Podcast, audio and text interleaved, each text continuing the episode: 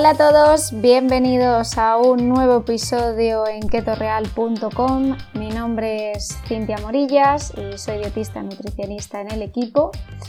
Y hoy, bueno, os voy a plantear un tema que creo que es fundamental, es imprescindible para todo ese control, para reeducarnos a nivel nutricional, para aprender a gestionar bien eh, nuestra compra, hacer buenas elecciones de todo aquello que compramos y en concreto vamos a hablar del etiquetado, vamos a ver cómo diferenciar un buen de un mal procesado, qué ingredientes tenemos que evitar y qué es lo que tenemos que tener en cuenta. Y un poquito aprender a analizar eh, una, etiqueta, a saber interpretar cuando un producto es bueno o no, en qué aspectos tenemos que fijarnos y eh, qué es lo realmente importante para hacer una, buena elección a, este nivel. Hablaremos también de ciertos, eh, ciertas sustancias que forman parte de estos productos. Hablaremos también de cómo la industria nos, nos influye y nos condiciona para que hagamos una peor elección, que esto es algo curioso y también de eh, algo tan relevante como son los productos light que han cogido bastante fama en el último tiempo. Así que si esto es algo que os interesa, que queréis aprender y poner en práctica, no os perdáis el siguiente capítulo. ¡Allá vamos!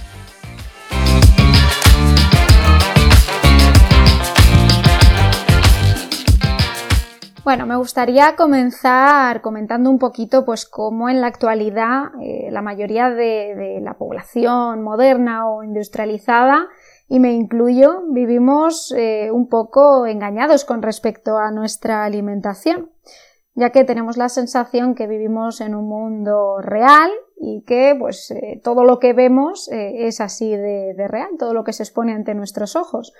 Pero lo que ocurre es que realmente esto, esto no es así. La mayoría de, productos eh, a los que estamos expuestos no son eh, todo aquello que parecen, sino que a veces, bueno, pues eh, se nos coacciona un poquito a la hora de, elegir eh, estos, estos, productos y muchas veces pagamos o tenemos la sensación de que estamos escogiendo una buena opción cuando realmente no es así. entramos en el supermercado, creemos que tenemos pues esa libertad de, elección, que nadie nos condiciona, que lo vamos a hacer bien y realmente es algo que no es así es una estrategia a nivel industrial de ya directamente ponernos al alcance de, los ojos eh, productos que, probablemente no sean las mejores eh, versiones. Incluso cuando estamos esperando en la cola del supermercado, justamente lo que tenemos ahí al final en esos momentos de espera son las peores opciones y se nos ponen ahí para que al final terminemos, terminemos picando. Entonces, lo, fácil aquí es eh, no evitar estos productos, cuando realmente eh, nuestra condición y nuestro propósito sí que, sí que es conseguir. Entonces, eh, solo cuando conseguimos escapar es cuando somos conscientes de, esa, de que esa libertad de elección estaba condicionada, sino que inconscientemente pues, estaba dirigida a través de una serie de factores y de elementos que antes no éramos tan conscientes para derivarnos a ese aumento en la ingesta y en el consumo de esos ultraprocesados que al final, bueno, pues no se está priorizando con ellos la salud, sino esos intereses económicos eh, que hay detrás. Entonces, al final es como que es mucho más difícil que lleguemos a, esa buena decisión, eh, ya que hay muchos factores que nos pueden condicionar y llevarnos a, picar. Y sobre todo, otro de los factores importantes es que en muchos casos nadie nos ha enseñado eh, qué hay detrás de estos productos, si realmente eh, son, son beneficiosos o no. Y creo que es lo verdaderamente importante a nivel de educación nutricional, conocer qué hay detrás de todos estos eh, productos y que sepamos identificarlos. Y por eso, pues, eh, la idea de este podcast es justamente esa, el aprender a diferenciar lo que es un buen de un mal procesado y que no tengamos este problema a la hora de, ir al supermercado y enfrentarnos a estas decisiones. Con todo ello me gustaría que tomásemos conciencia, que cambiásemos nuestra manera de funcionar, nuestro modelo de vida y que aprendiésemos a ver con otros ojos, con unos ojos quizá más críticos, eh, estos, eh, estos productos. Que uno se sienta con esa capacidad, con ese control y, sobre todo que no sintamos que deciden por nosotros y, que al final funcionamos como esas máquinas programadas para terminar comprando aquello que la industria quiere. Partiendo de la base de que siempre la vida y la evolución con la comida pues han ido muy ligadas, siempre han ido evolucionando y evolucionando de manera paralela, eh, al final vemos que siempre han ido ligadas a, nuestra supervivencia y vemos que eh, todos esos cambios al final han tenido esa gran relación con la comida.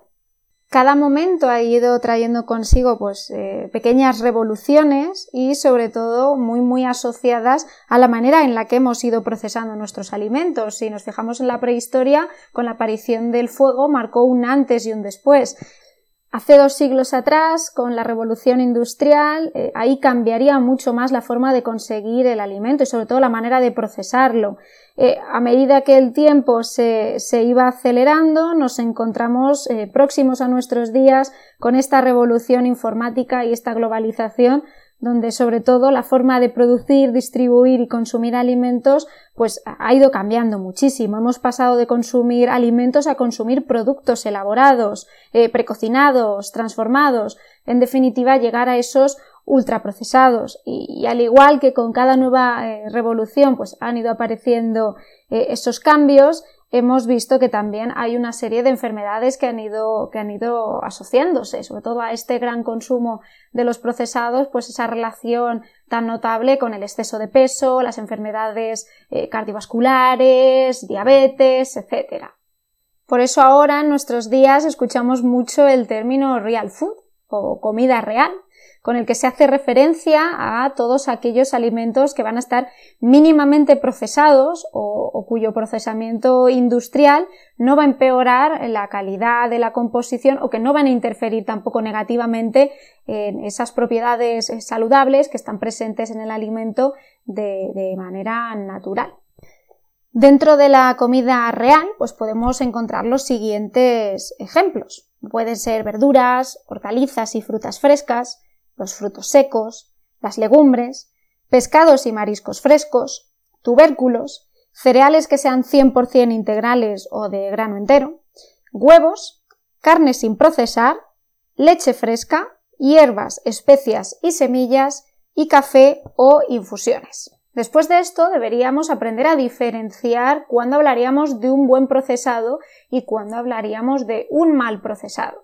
Bien, pues la, diferenciación es fácil y la miramos eh, con respecto a, a, estos productos, intentamos que tengan menos de 5 ingredientes. Cuando vemos que un producto tiene menos de estos 5 ingredientes, lo vamos a considerar un buen procesado. Mientras que cuando vemos que un producto tiene un listado interminable de ingredientes, que supera esos 5, por supuesto, pues ya lo clasificaríamos como un ultraprocesado y como eh, un mal procesado en este caso.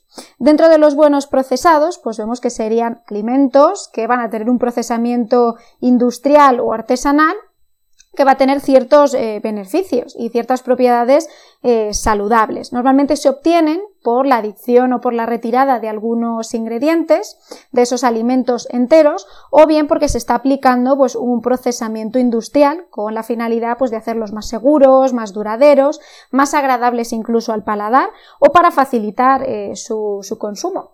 El producto suele estar envasado y vamos a ver que va a presentar pues, una etiqueta nutricional donde van a tener entre esos cinco ingredientes, al menos de uno a cinco ingredientes entre los cuales eh, pues eh, las cantidades no van a estar muy muy excedidas, sobre todo en los porcentajes de azúcar añadido, de harinas refinadas o de aceites vegetales refinados. Ejemplos de buenos procesados, pues un aceite de oliva virgen extra, eh, leche UHT, yogures, lácteos fermentados, panes que sean integrales al 100%, un chocolate negro o rico en cacao por encima de ese 70%, gazpachos envasados, legumbres de bote, pescados enlatados, bebidas vegetales que no tengan azúcares añadidos, un jamón ibérico de bellota, por ejemplo, e incluso eh, frutas, verduras, pescados congelados, por ejemplo, serían también buenas eh, versiones de, procesados. Mientras que los ultraprocesados van a ser lo opuesto a la comida real, van a ser preparaciones industriales eh, elaboradas a partir de, sustancias de otros alimentos o, sintéticas, con diferentes técnicas de, procesamiento. Y al final que presentan efectos eh, negativos para, la salud. Van a tener cinco o más ingredientes y entre ellos pues observamos que gran cantidad de azúcares añadidos, harinas refinadas, aceites vegetales refinados, un montón de aditivos o incluso un exceso de sal. Estos ingredientes pues van a tener un procesamiento industrial eh, que los va a hacer más duraderos, que estén listos para consumir, que sean atractivos, sabrosos, eh, muy rentables para que se vendan y sobre todo para que se consuman incluso por encima del resto de, alimentos, que esto es algo súper, súper curioso. También van a ser más densos en calorías, pobres en nutrientes, eh, extensamente disponibles en todo nuestro entorno, ya que pues, van a contar con esa promoción fuerte en campañas de marketing, publicidad, llegando incluso a modificar pues, nuestra gastronomía, nuestra cultura, nuestro comportamiento eh, social y vemos que al final, bueno, pues se tienen eh, tanta fama que la gente eh, es incapaz de dejar de consumirlos. Pensamos que son buenas opciones y vemos que, no es así. Ejemplos de estos ultraprocesados, pues pueden ser refrescos o bebidas azucaradas, bebidas energéticas, zumos envasados, lácteos azucarados, panes refinados, pizzas industriales, carnes procesadas, bollería, galletas, cereales refinados, multitud de snacks, dulces, chuches, productos dietéticos, incluso de adelgazamiento, salsas comerciales y un largo etcétera. O sea, como vemos la lista sería eh, interminable. Una vez que eh, sabemos identificar cuál es un buen procesado y cuál es un mal procesado, sí que me interesa mucho que tengamos en cuenta tres ingredientes que debemos evitar. Entre ellos, eh, el azúcar, las harinas refinadas y los aceites vegetales refinados. Estos tres elementos tenemos que mantenerlos muy a raya y ahora vamos a ver el por qué.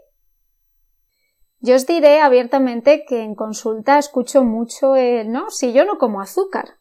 Pero realmente detrás de esa afirmación vemos que, aunque directamente la persona que nos cuenta esto no está comiendo azúcar real, vemos que inconscientemente sí que está ingiriendo cantidades y cantidades de azúcar enmascarado en estos productos. Y, de una manera totalmente inconsciente, porque la gente deja de, asume o deja de pensar que come azúcar eh, sin ser realmente consciente de las cantidades que está tomando, que en muchos casos superaría a esa adicción si tomásemos el azúcar como tal. Finalmente, el azúcar se va a consumir de una forma totalmente inconsciente y descontrolada, especialmente en poblaciones más vulnerables, sobre todo en los niños. Gran cantidad de productos eh, infantiles tienen un gran contenido de azúcar y bueno, al final esto es un problema. Este tipo de azúcar, además, eh, eh, por medio de estos edulcorantes, nos genera eh, mucha más tolerancia, nos genera esa adicción, esa necesidad de tener que consumirlo eh, sin poder parar, de que el cuerpo lo aprenda, lo tome como norma y sea una rutina que se repite y se repite y nuestro cuerpo nos la pida eh, inconscientemente y cada vez necesitemos más. Y es que hay un montón de nombres diferentes para referirnos al azúcar desde cebada de malta, azúcar morena, jugo de caña, caña de azúcar, jarabe de maíz, eh, sólidos de glucosa, fructosa, eh, destrosa, jarabe de maíz, lactosa, maltodestrina, maltosa, como veis, la lista es interminable. Pues yo siempre os digo que cuando veáis nombres así raros, que, pensemos que esto lleva eh, azúcares y, y, que descartemos y evitemos directamente estos, estos productos. Y es que hay sustitutos del azúcar que siguen siendo azúcar. La miel sigue siendo un 85% de azúcar, el sirope de arce un 70%, el sirope de ágave, también muy famoso, sigue siendo un 86% de azúcar y hasta el azúcar moreno sigue conteniendo entre un 85 y un 95% de azúcar. Por ello es importante que seamos críticos y que lo mantengamos muy muy a raya. Otro de los ingredientes que habíamos comentado que es importante evitar y tener en cuenta son las harinas refinadas, que al final pues pasan por una serie de procesamientos que eh, al final hacen que el propio cereal eh, integral pierda parte de sus nutrientes. O sea, si normalmente estos cereales tienen esa parte de almidón, rica en carbohidratos, el germen al final que va a tener minerales y, proteínas, y el salvado, que tiene también esas vitaminas, minerales, fibra y antioxidantes, vemos que con ese procesamiento nuestro cereal se queda únicamente con el almidón con los carbohidratos y con muy muy pocas proteínas y vitaminas. Entonces estamos perdiendo gran cantidad de nutrientes y encima nos estamos quedando con una peor versión de estos cereales. Es por ello que existen tres razones principales por lo que las harinas refinadas van a ser perjudiciales para nuestra salud y nuestro cuerpo. En primer lugar, los mismos problemas que el azúcar. Vemos que van a tener un alto índice y una alta carga glucémica además de esas propiedades adictivas. También van a tener una baja calidad nutricional y un bajo aporte de, fibra. No nos aportan esos nutrientes esenciales y saludables y aparte van a desplazar eh, a la comida real. Y en tercer lugar, contienen gluten, que en muchos casos eh, el consumo de gluten puede crear esas intolerancias o sensibilidades eh, a un gran grupo de población. Así que aunque la mala fama la tenga el azúcar, en realidad os diré que hay muy poca diferencia entre las harinas refinadas y los azúcares añadidos, así que es muy muy importante el mantenerlos también a raya. Por último, eh, el último de los ingredientes a evitar van a ser los aceites vegetales refinados, y es que la población piensa que simplemente eh, por llevar la palabra vegetal eh, son productos que implican salud, pero esta consideración es errónea.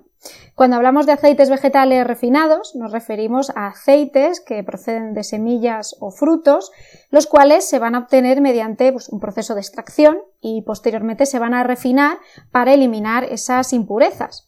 Estos aceites refinados aparecieron hace apenas 100 años, ya que antes pues, no teníamos la tecnología necesaria para poder fabricarlos. Por tanto, el tiempo de adaptación entre nuestro cuerpo y estos aceites pues, es prácticamente nulo. Y esto genera una serie de consecuencias indeseadas que vamos a ir comentando. Los principales aceites refinados que encontramos van a ser el aceite de girasol, aceite de palma, aceite de maíz, de algodón, de semillas, de uva, de soja, de sésamo, entre otros.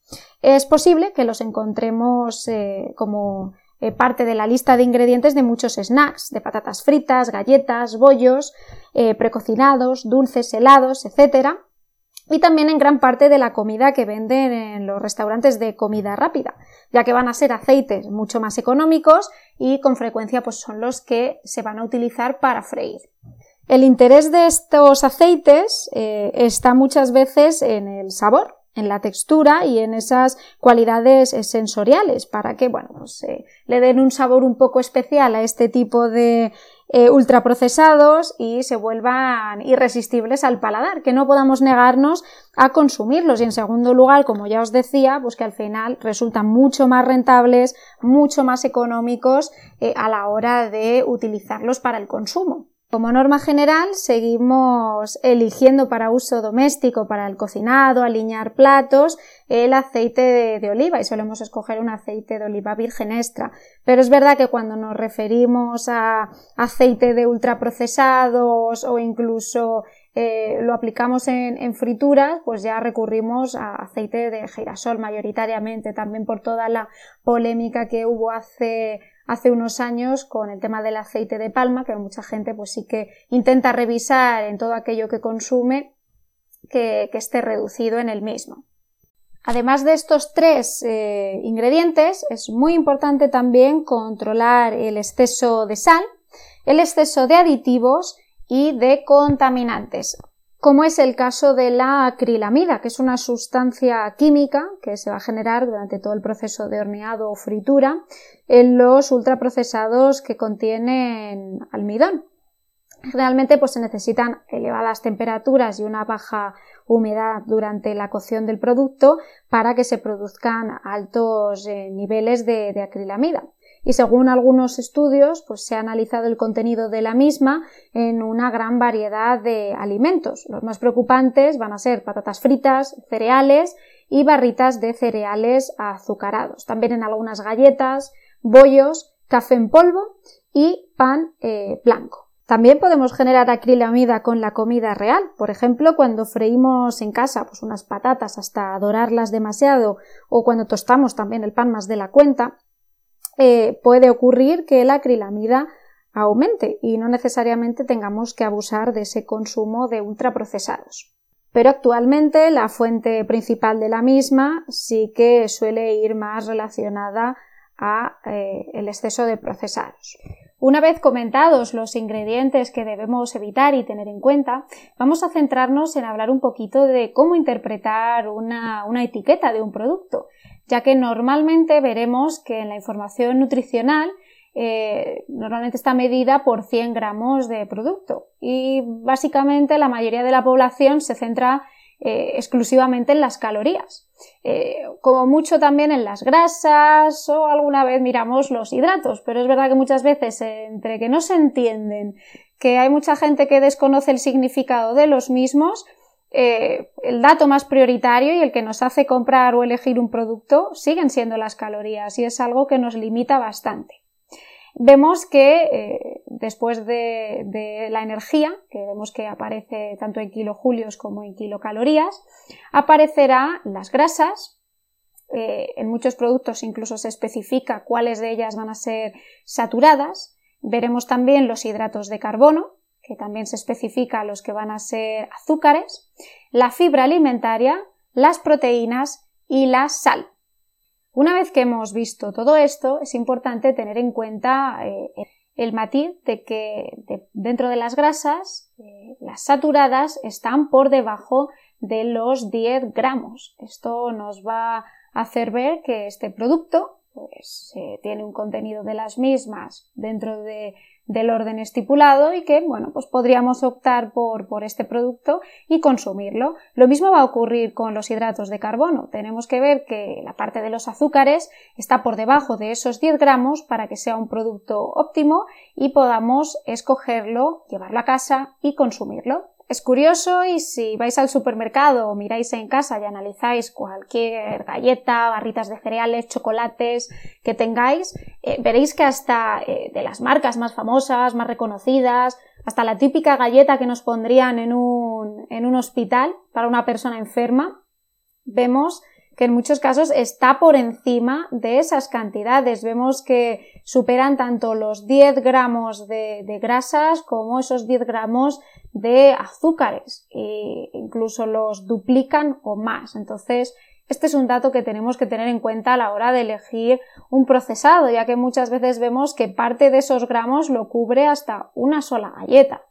Y, claro, el ser conscientes de, ostras, si me como una galleta yo estoy cubriendo esa cantidad de, de azúcares. Al final, pues os pondré un ejemplo, una galleta digestive con esa cobertura de chocolate equivale a un sobrecito de azúcar que podemos echarle al café que rondaría ya los 5 gramos. Entonces, son datos que tenemos que tener en cuenta que nos ayudan a, ponernos en contexto y, a ser consecuentes de que aunque realmente no estemos consumiendo azúcar como tal en nuestra dieta, si tomamos estos productos estamos tomando más cantidades de las que tomaríamos de manera consciente. Así que muy atentos a esos productos e intentar que eh, siempre estén por debajo de esos 10 gramos de grasas totales y por debajo de esos 10 gramos de azúcares libres. Y no quiero terminar este episodio sin dejar de comentar los productos light. ¿Qué pasa con ellos? Pues creo que a nivel industrial eh, están cogiendo una gran importancia y bueno, se están aprovechando un poco también de la situación. ¿Por qué? Porque al final nos están vendiendo un poco gato por liebre. Eh, son productos que al final eh, les quitan los nutrientes que realmente tienen y los sustituyen por otros ingredientes que al final son de peor calidad y realmente estamos pagando mucho más por ellos pensando que son más beneficiosos. Realmente ese producto light se traduce en más cantidades de azúcar. ¿Y esto por qué es? Pues porque tienen que seguir generando un buen sabor, tienen que seguir siendo aceptados por la población, Son productos que van a durar más tiempo y encima, bueno, pues eh, tienen la, la, connotación positiva de que pensamos que por ser light, pues van a tener más, más beneficios y esto nos hace comprarlos mucho más. Eh, aparte, bueno, pues a nivel industrial contamos con todo ese bombardeo constante, todas esas campañas de marketing, el entrar en el supermercado y tener a la altura de, los ojos eh, pues eh, la bollería, los snacks, al final lo hacen con todas las consecuencias, pensando en que cuando entremos hagamos la compra con hambre y tengamos que recurrir a este tipo de opciones, o lo que os decía al inicio, estar esperando para, para pagar en la cola y tener justo al final pues estos productos que eh, al final, bueno, pues podemos tener eh, la tentación de comprarlos y de llevárnoslos a casa cuando inicialmente, pues si no los tuviéramos ahí, no, no caeríamos en ello. La mayoría de estos productos lo que hacen es sustituir los azúcares reales por edulcorantes. ¿Y qué es lo que genera en nuestro cuerpo estos edulcorantes? Bueno, en primer lugar van a confundir a nuestro cuerpo, van a hacer que siga aumentando la producción de insulina. También que nuestro paladar se acostumbre a esa sensación o a ese sabor dulce y eh, bueno, pues que nuestro cuerpo nos lo pida continuamente. Nos van a desregular, el mecanismo de hambre-saciedad no va a estar equilibrado, no va a funcionar de manera adecuada y nos va a ser mucho más difícil controlarnos. Aparte de, por supuesto, van a alterar nuestra microbiota intestinal. Es súper común encontrarnos en galletas, chocolates, refrescos, que el ingrediente principal, el que aparece al inicio, es el que aparece en cantidades más abundantes, ya sabéis que van en orden, el primero que aparece es el que es el prioritario, el que aparece en mayor cantidad y a medida que va eh, avanzando la lista, pues eh, van en orden. El primero es el que más se tiene y a medida que avanzamos se va reduciendo. Como os decía, es súper común que en estos productos, eh, chocolate, refrescos, el primer ingrediente sean edulcorantes. Esto es lo que pasa cuando vemos el cambio, por ejemplo, de un refresco X eh, que sea su versión normal, que el primer ingrediente va a ser el azúcar, a cuando hacemos el cambio a un refresco cero o light, que vamos a ver que se sustituye ese azúcar blanco por eh, una serie de edulcorantes que generalmente son incluso, incluso varios. Y fijaos, mentalmente pensamos que no estamos eh, ingiriendo un refresco que lleve azúcar cuando realmente eh, tiene bastante más y, tiene la combinación de, varios edulcorantes. Al final vemos que también está esa asociación de que el consumo de bebidas azucaradas o con edulcorantes artificiales se va a asociar con un mayor riesgo de obesidad y problemas en la salud. Entonces, mm, es muy engañoso el ver esas cero calorías y asociarlo a que algo es eh, sano. siempre que veáis cero calorías, sospechad de ese producto y eh, vamos a analizarlo correctamente. Y por último, el rey de los aditivos, el glutamato monosódico, que nos genera pues esa gran adicción por los snacks, el que empecemos una bolsa, eh, no podamos parar y tengamos que ingerirla sí o sí. Al final vemos que eh, incrementa esa voracidad del consumidor, nos, eh, nos, empuja y nos lleva a que no podamos parar de, de, consumir este tipo de productos y la mayoría de estos snacks pues lo contienen en cantidades importantes. Por tanto, a modo de conclusión, es importante aprender y hacer una buena gestión de nuestra compra, dedicarle el tiempo a escoger eh, los productos, basar nuestra alimentación en comida real, en todos esos eh, todas esas opciones que hemos comentado al inicio y en caso de tener que recurrir a un procesado, saber diferenciar cuál va a ser una, buena opción frente a una mala versión de un procesado y tener en cuenta pues todos estos aspectos, desde eh, la cantidad de ingredientes que contiene para diferenciar de si tiene más de 5 o menos de 5, ver si entre esos ingredientes aparece eh, los azúcares o edulcorantes, las harinas refinadas, los aceites vegetales refinados, si hay gran cantidad de aditivos, si la cantidad de sal también está muy aumentada, si hay algún tipo de contaminante, como veíamos con el caso de la, de la acrilamida, y así poder hacer una mejor elección. También al final la idea es que aprendamos a comer de una manera mucho más limpia. Eh, mucho más equilibrada, mucho más saludable, que optemos por versiones mucho más limpias de los productos, incluso a, esas versiones que van a hacernos que nuestra alimentación sea mucho más equilibrada, mucho más sostenible en el tiempo y que realmente cuando digamos que, tomamos cero azúcar sea una afirmación real, que no esté enmascarada por todo este tipo de productos que vemos que a nivel industrial pues bueno son un poco engañosos. Eh, por mi parte esto es todo por hoy. Espero que, este episodio os sea muy muy útil, que lo podáis aplicar en vuestro día a día, que os ayude a hacer mejores elecciones, a comer mucho más limpio, mucho más sano y como siempre, bueno, pues recordaos que todo el equipo de Keto Real estamos ahí para, vosotros, para ayudaros en todo ese proceso de aprendizaje, para comer bien, para reeducaros a nivel nutricional y sobre todo para que consigáis todos vuestros objetivos y vuestros propósitos. Eh, muy feliz semana a todos, eh, gracias por estar ahí y nada, si os gusta, compartir y darle mucho amor a este podcast. Un saludo, Buena semana.